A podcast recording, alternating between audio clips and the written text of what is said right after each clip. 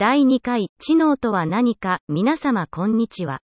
前回は人工知能について書いてみましたが、第2回目の今回は、その人工知能という言葉にも含まれる知能について書いてみたいと思います。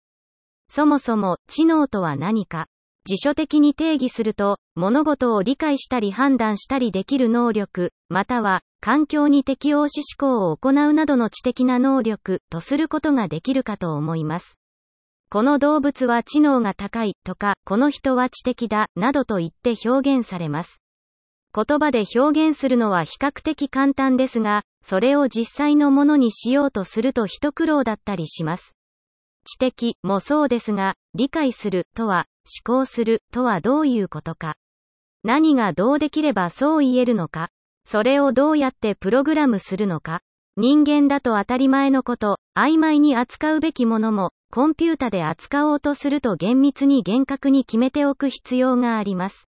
コンピュータって非常に不器用なのです。そこで工学の分野では、何をもって知的と呼ぶのかという知的の基本要素というものが定義されています。古くは、認識、判断、そして行動ができるものを知的なものと扱ってきました。近年になって、その3要素に学習という機能が加わり、現代ではこれらの4要素があるものを知的なものとしています。認識するためにはセンサーが必要になります。例えば、音を捉えるマイク、距離を測るためのレーザーなどがそれにあたります。センサーで認識できると、今度はそれを処理する必要があります。いわゆる判断をすることになります。これにはプロセッサが必要です。コンピュータでは CPU と言われる人間における脳にあたるものがその役割を担います。そして行動。実際にそれらの結果を受けて動く部分が必要です。人間には体がありますが、工学ではそれをちょっと難しい言葉、アクチュエータと呼びます。認識して判断し、行動できればなんだか知的に感じますよね。前回のブログでは自動扉を例に取りましたが、自動扉も人が近くに来たことを認識し、開けるべきか否かを判断し、開ける必要があると判断すると実際に扉を開けるという行動をとります。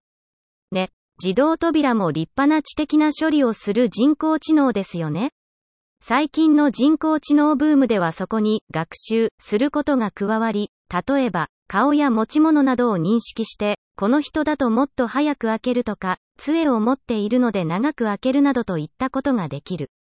しかも、それをわざわざプログラムしなくても勝手に学習して適用してくれるものになれば人工知能搭載ということになるでしょうか自動運転自動車にはまさにぴったりな機能ですよね。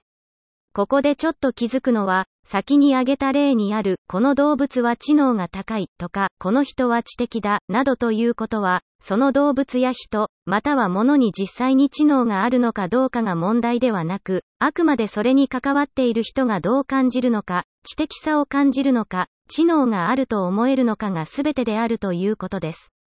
結局は、人がどう思うのかということが大事なことなのだと思います。次回は、この便利な人工知能と産業との関わりについて書いてみたいと思います。